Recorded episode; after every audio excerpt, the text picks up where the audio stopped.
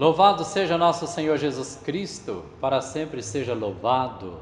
Meu irmão, minha irmã, sou o Padre Davi e você está assistindo a série de vídeos sobre os livros da Bíblia. Para hoje, primeiro Macabeus. Este livro, escrito por um judeu zeloso de sua cultura e de sua religião entre os anos 175 a 134 a.C.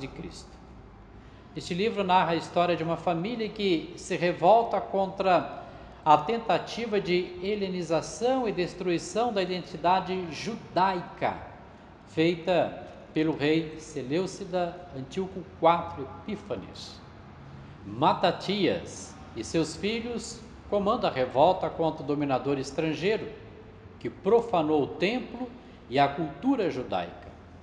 Judas, Jonatas e Simão são os outros protagonistas do livro. E este livro possui 16 capítulos. Conhecer um pouquinho o segundo Macabeus.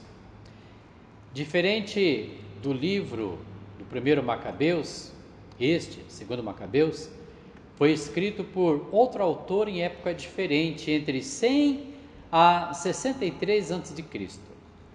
Tem preocupações diferentes das do primeiro livro fala mais sobre o templo e sobre o poder sacerdotal do que sobre a revolta e os mártires da causa.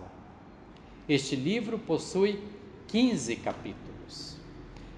Iremos começar a comentar sobre os livros sapienciais.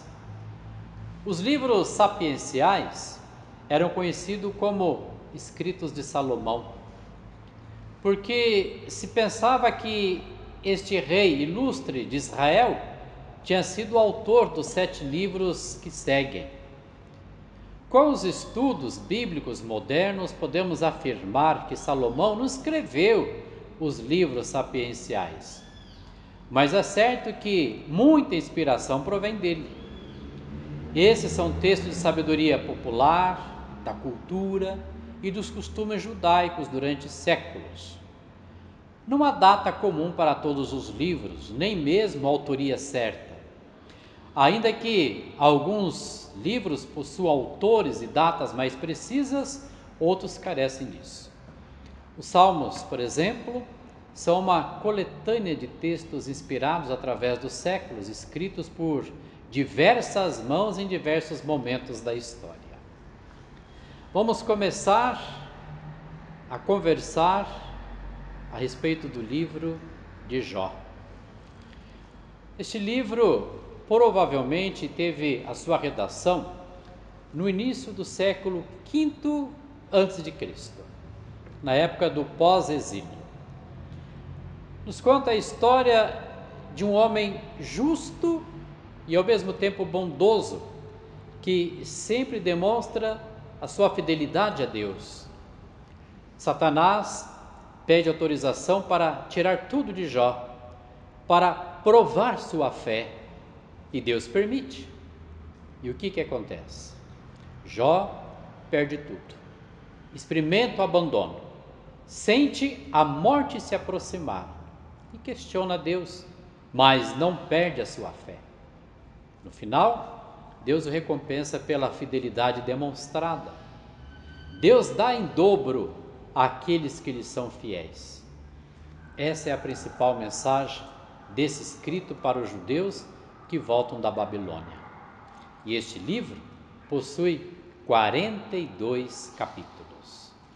Meu irmão, queremos conhecer um pouquinho no dia de hoje o livro chamado Salmos.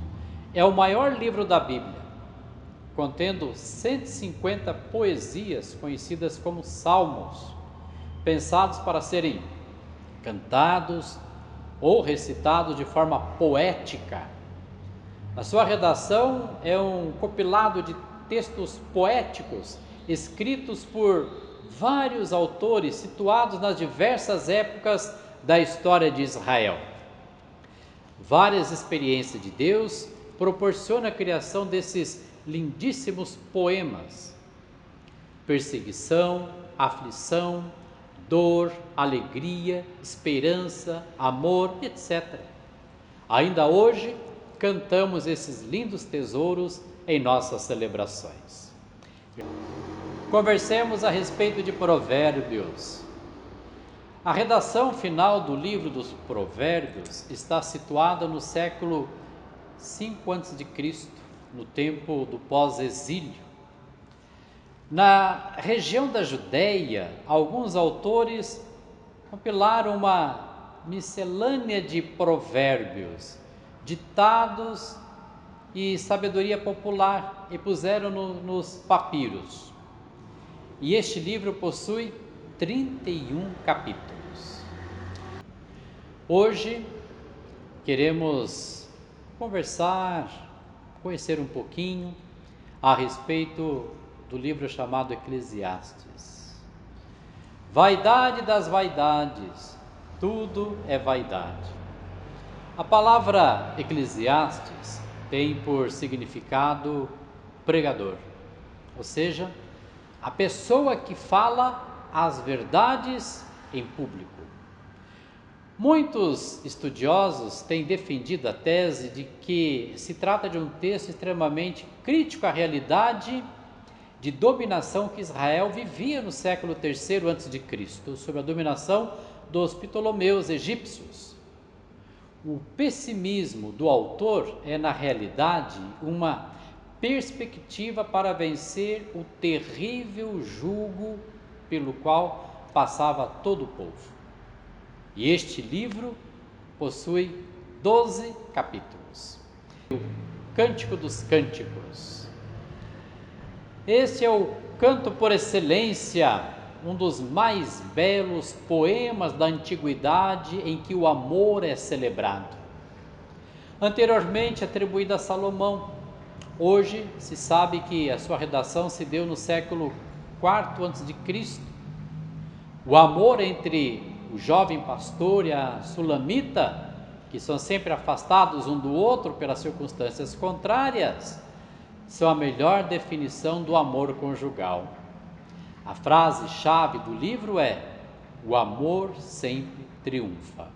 E este livro possui oito capítulos. Meu irmão, minha irmã, aprofunde os seus estudos, faça a leitura orante do livro comentado de hoje e continue seguindo a Paróquia São Benedito nas redes sociais. Deus te abençoe.